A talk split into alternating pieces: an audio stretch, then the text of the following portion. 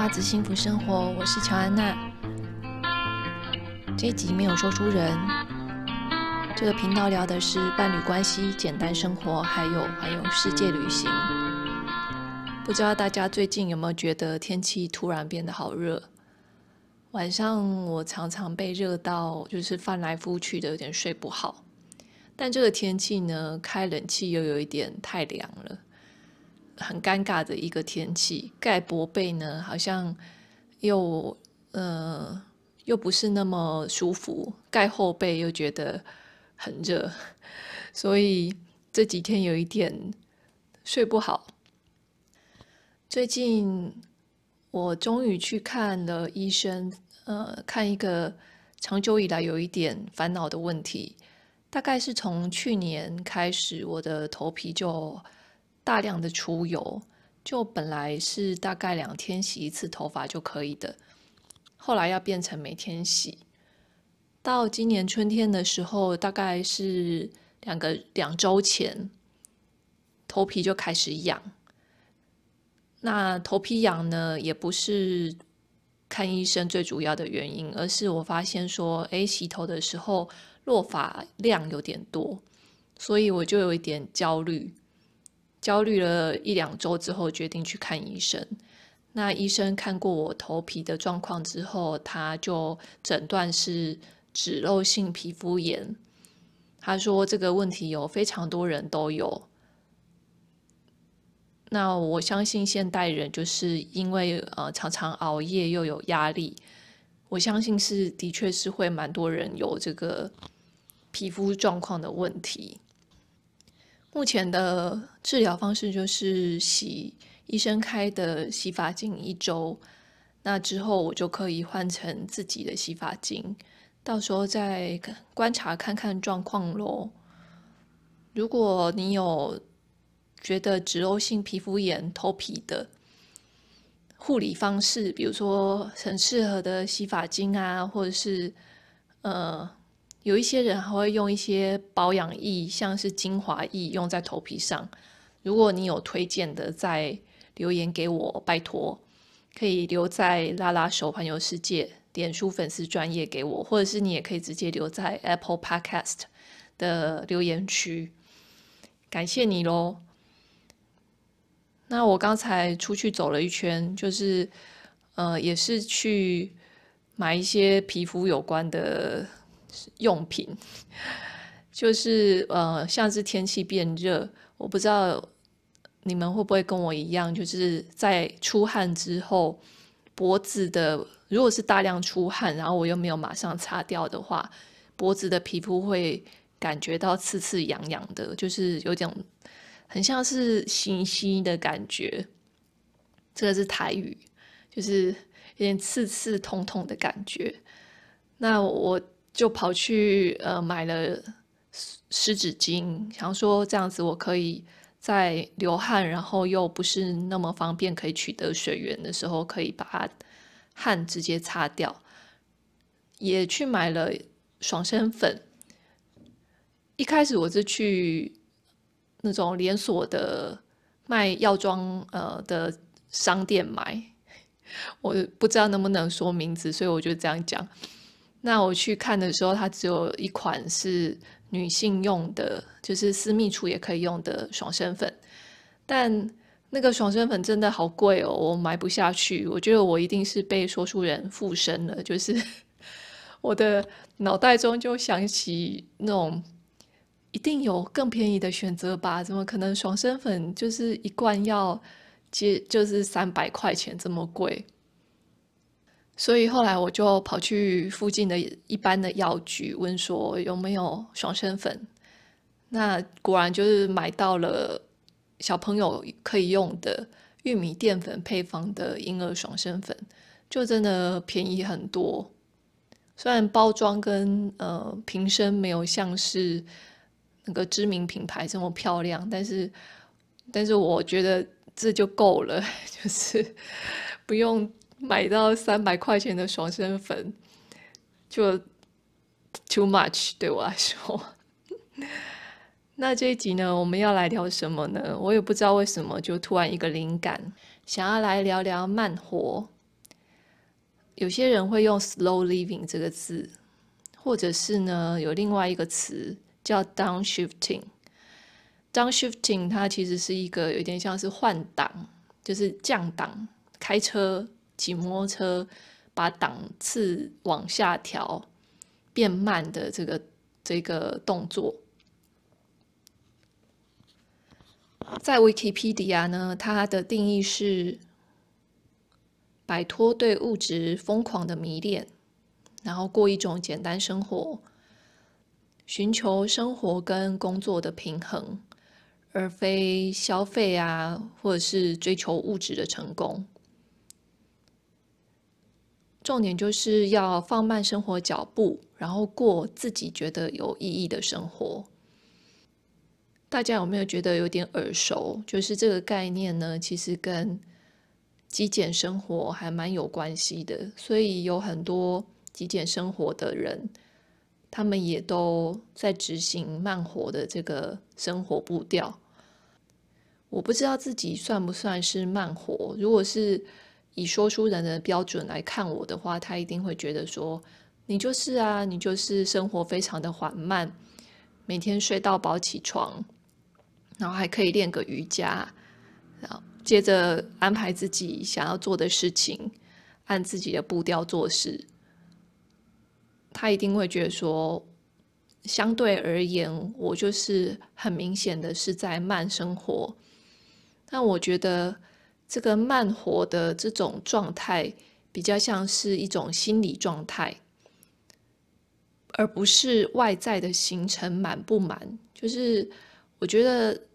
嗯、如果说今天行程很满，但是你的心理状态是非常的平和，然后不疾不徐的一件一件事情处理，处在一个专注的状态的话，我觉得那就是一种慢活，而不是说哦，每天的事情很少就一定是慢活。因为对我而言，虽然说我每天已经安排很少的事情了。但其实我的心里还是有一种焦虑，那种焦虑呢，就是我也会想说，想要寻求一些个人成就的成功。虽然说那对我来说是有意义的生活，但我的内在的状态是有一点点焦虑，而且我有一点急，就是急着想要做更多的事情。所以我觉得。关于慢活这件事情，我还是在学习。那要说到慢活呢，慢这个字就是相对着快。那这个快跟慢，就是我们要来讨论时间的这个概念。因为我觉得有时候一种呃焦急啊、焦虑啊，想要更少的时间内做更多的事情，这种心态呢，跟我们看待时间的角度是息息相关的，也就是如果你今天觉得时间是我们拥有的，就是我拥有的，比如说我想象我自己拥有，也许我活到八十岁，那我现在还剩多少时间？所以在这段时间内，我要做多少多少事情？这种如果是用这种心态去看时间的话，我觉得。很难不带来焦虑感，因为那种感觉很像是那种倒数计时的炸弹吗？呃，有一天我会死掉，然后在那之前，我要想办法做所有我想要做的事情。那这种时间焦虑呢？除了用死亡这个终点线来看的话，有些也是每天会有同样的焦虑，就是比如说晚上睡觉之前。会觉得说，诶，我今天想要做的事情，在睡前我要做这些事情，但随着这个时间越来越靠近晚上睡觉这个时间，就会觉得说，哇，我还有好多事情还没做，这个时候就会越做越急，心中的焦虑感会增加很多。所以，关于时间这件事情，我们有一些迷思，就像刚才讲的这种，我们。拥有时间，但其实没有人知道自己可以活到什么时间。我们拥有时间的这个概念，有点像是幻觉，是一种想象。因为也许下一周或者是明年，没有人知道自己什么时候是自己的终点线。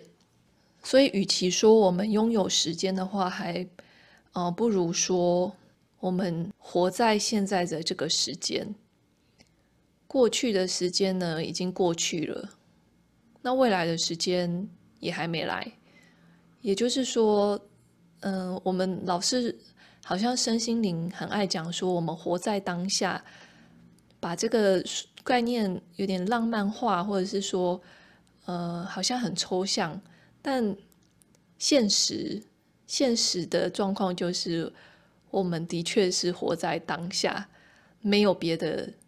时间了，我想要推荐大家一本我很喜欢的书，它叫做《人生四千个礼拜》。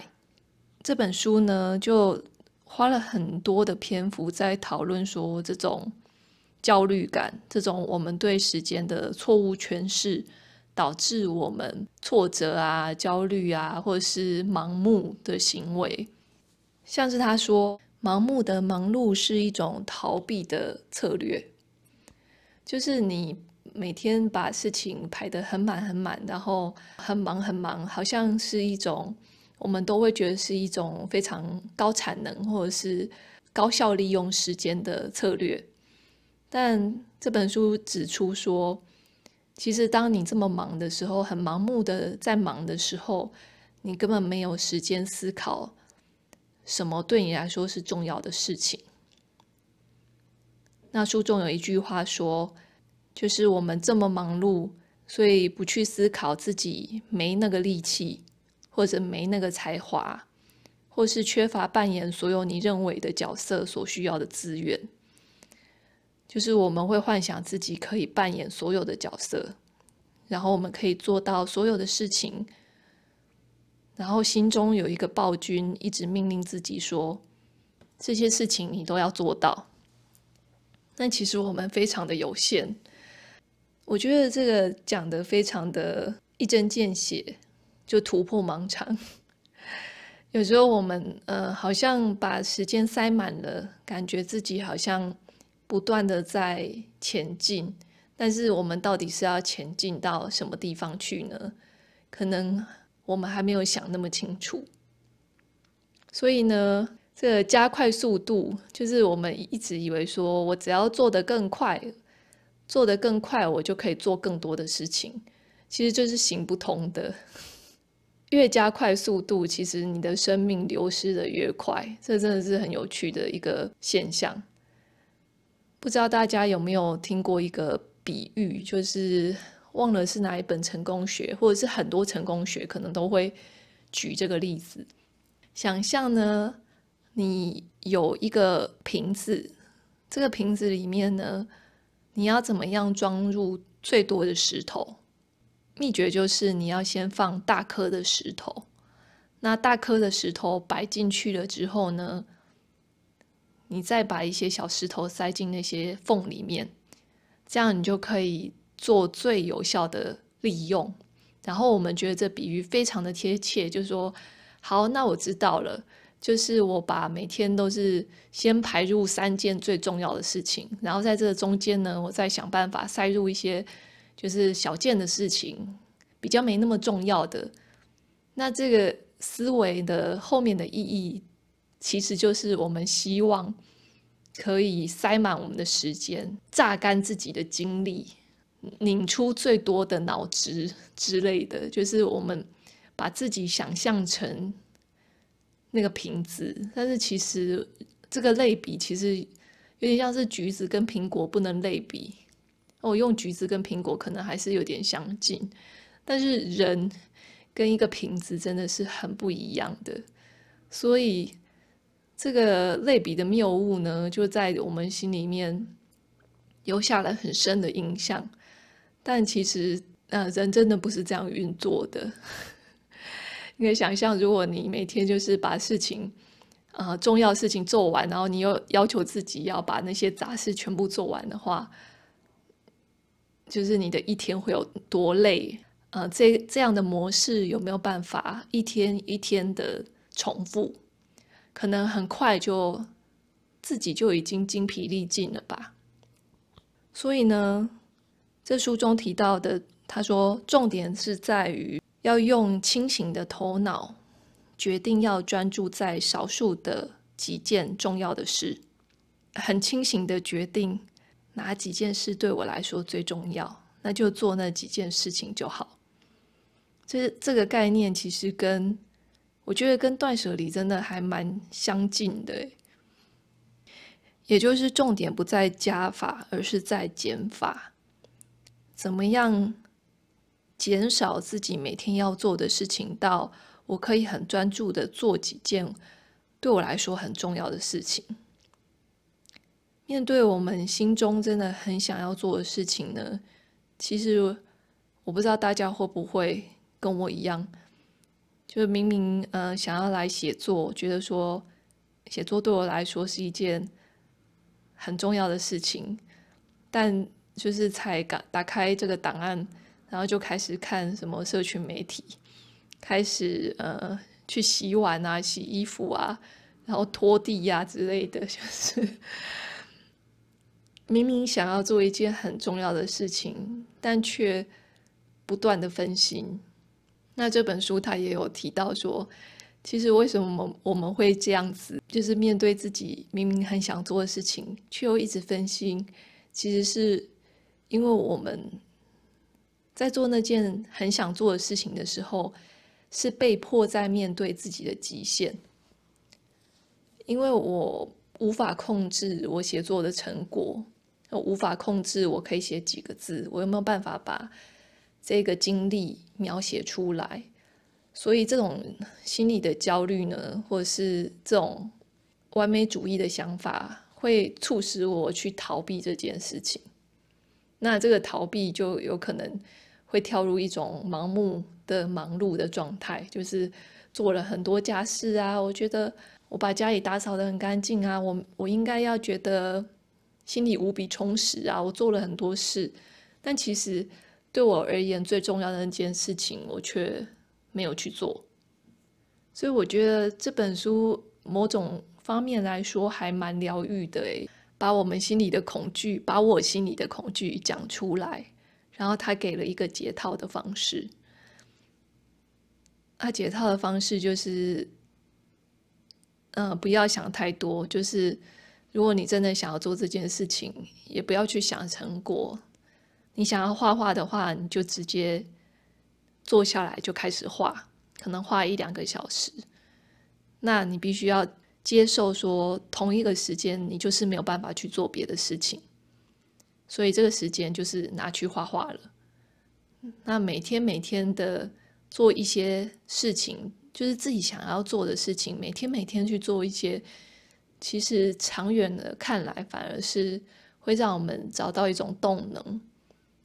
而且心理压力也不会那么大，专注在一种心流的状态，专注在当下，反而是会让时间变慢的秘诀。那像是我练习慢生活的方式，就是我每天行事历上面我会先写下三件我要做的事情。那当这三件重要的事情做完的时候，我就下班了。而不是想说哦，那我还要做更多。虽然有时候真的会有一点冲动，想要做更多。我们都好像现代人都要学会怎么样关机。如果一直一直工作到睡前那一刻的话，那个晚上一定是睡睡不好的，脑子会一直转。像我最近也是跟鸡蛋把散步的时间延长了。之前我们大概都散步，可能三四十分钟就回家了。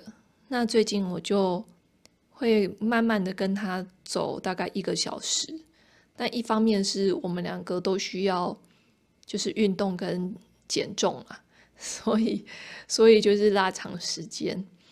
那我觉得这一个小时不看手机，然后就只是走路。可能一边走，然后脑子会有一些灵感跳出来，会有一些想法，或者是只是单纯的休息，就是休息眼睛啊，然后看看远处，观察一下大自然的变化，我觉得都是让我感觉时间变慢，心里的焦虑可以抒发的一个时间。那我想要推荐一些 YouTuber，还有书给大家，关于慢活的。一个我很喜欢的，嗯，我之前应该已经有推荐过他了。他在 YouTube 上面叫做 Malama Life，就是 M A L A M A Malama Life。他是一个住在夏威夷茂宜岛的韩裔。韩裔美国人吗？我不是很确定。他的频道在拍的都是极简啊，跟慢活。那很有趣的是，我前一阵子发现他是呃 MBTI 这个人格十六型人格里面，他跟我是同一个类型，就是 INFJ。就觉得哦，原来原来我们是同一个类型，难怪。我会这么的受他的影片吸引，跟他在说的那种内容会我特别有共鸣。他常常在讲说，这社会给我们很多的，比如说教育啊，或者是社会期望给我们很多的制约。他现在渐渐的把这些制约卸下来，然后真实的去看他自己。去认识他自己，去了解他想要做的是什么，他的内在的罗盘跟方针在哪里？那这个内在的罗盘跟方针其实是，呃，这个 IN 就是内向直觉的人，很擅长、很擅长思考或者是关注的部分。好，另外一个 YouTuber 呢，他的名称叫做 Nao，我不确定是不是这样念。N A O，他是一个日本人。我发现我最近呃喜欢的影片都是没有旁白的，然后主角也没有入镜，他可能都只有拍到他的脚啊、手啊或者是衣服，但是他不会拍到他的脸。我发现我真的最近都特别喜欢看这种，而且呢，他也不一定会一直放音乐，就是他已经没有人在讲话了，所以已经很安静了。可是同时呢，他有时候会留白，就是有几段是完全也没有音乐的，然后可能就只有比如说磨咖啡豆的声音啊，或者是窗外的鸟叫声啊，这样子很清淡的留白，我觉得哇，好喜欢这种风格哦。那他有一只超可爱的猫。他拍的内容都是一些他慢活的日常，有一些是他做甜点的过程，然后他也很喜欢手冲咖啡，所以他很多也是在拍他手冲咖啡的过程。好，第三个呢，就是岛屿秘密这个名称呢，我每次都记不起来，就是 我每次都会记错。这个岛是 island，就是岛屿，然后但是它这个语呢是语言的语，所以岛屿。然后秘密是第一个是寻觅的觅，然后第二个是就是秘密的秘，第二个秘。好，这样子讲起来有没有很复杂？我会放在那个资讯栏里面。她是一个台湾人，她叫 Betty，然后她嫁给了一个冰岛人，所以她现在住在冰岛。他的影片呢也是没有旁白，然后人也没有入镜，诶，有时候有入镜，就是远远的这样子，不会人不会很大。他拍的主要都是呃冰岛的风景啊，他有很棒的空拍机的技巧，我觉得就是因为冰岛的风真的非常的大，他拍得很清楚，我都常常在想说，哇，这个。空拍机不会被吹走吗？因为我们之前去冰岛的时候，说书人也是有拿空拍机想要去试拍，但每次都不是啊、那个景点不能拍，就是他们有限定，有一些景点是不能飞空拍机的，可能太多人这么做了。然后呃，在有一些没有限制的地点，也是因为风太大，根本没有办法飞。所以我觉得他这个 Betty 他拍的空拍机的拍的非常的漂亮，把冰岛的美都拍出来。他也会拍一些他煮一些冰岛的料理，大家比较会在冰岛吃的那种传统料理，他就是也会做影片这样子。然后我觉得他的收音啊，跟画面的美感就特别好，那种很像什么，我不确定我没有念错，ASMR 吗？嗯、呃，就是那种嗯，比如说切菜的声音啊，然后汤汁咕噜咕噜的声音，吃饼饼干卡斯卡斯的声音，这种声音它都收得很清楚，然后我很喜欢质感那种生活的质感。那最后呢，推荐一本书，就是很好笑，是我怎么知道这本书的呢？就是我每次只要看。什么极简的 YouTuber，外国的，他们的家东西都很少嘛，但我就是会一直看到一个一本大部头书，就是那个特别大本，然后又是又是精装本的书，出现在这些极简人的家里，然后又是因为又是不同人嘛，我就哎就觉得好奇怪哦。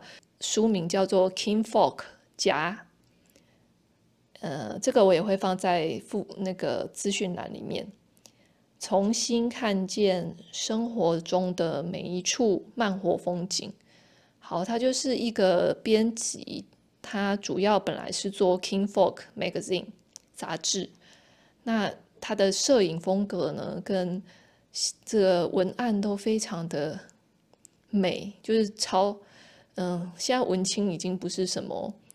正面的形容词了，但是他就是还蛮文青的。那我我现在讲文青是指好的，就是我很喜欢他的，比如说他的呃照片的色调啊，是不是那种很鲜艳的？它是有一点家徽的滤镜的感觉。那他也是这些家，就是呃非常的极简跟呃有生活品质的感觉，就是。很奇妙的是，你光是看那些照片，都会觉得你好像可以感觉到那种缓慢、那种步调的缓慢，然后生活的质感跟呃专注的品质。我就是看那个书，非常的、非常的令人心生向往。我只能这么说。所以，如果有兴趣的朋友，可以去找找看 King Folk 它有杂志也有书。那这个家就是里面每个家每个家的照片都超美超美的，就我很想买一本啦，但是但是就是实在太大本了。然后我想到要搬家，就觉得嗯，好，我还是图书馆借来看看就好。好，手机响了起来，我没有开静音。好，今天大概就聊到这里喽。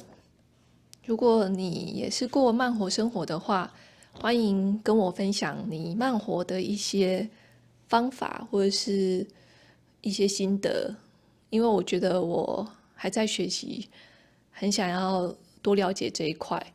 那呃，不管是书啊，或是像是影片啊，都欢迎推荐给我。那如果我之后呢，对于慢活有更多的体悟，或者是有更多的资源，也会再分享给大家。如果你觉得这一集对你有帮助的话，欢迎分享给需要的朋友，帮我们在 Apple Podcast 留言跟五星评分。那预告一下，下一集呢，我会录。学习主题相关的，就是我会录，呃，我学习画画的心路历程。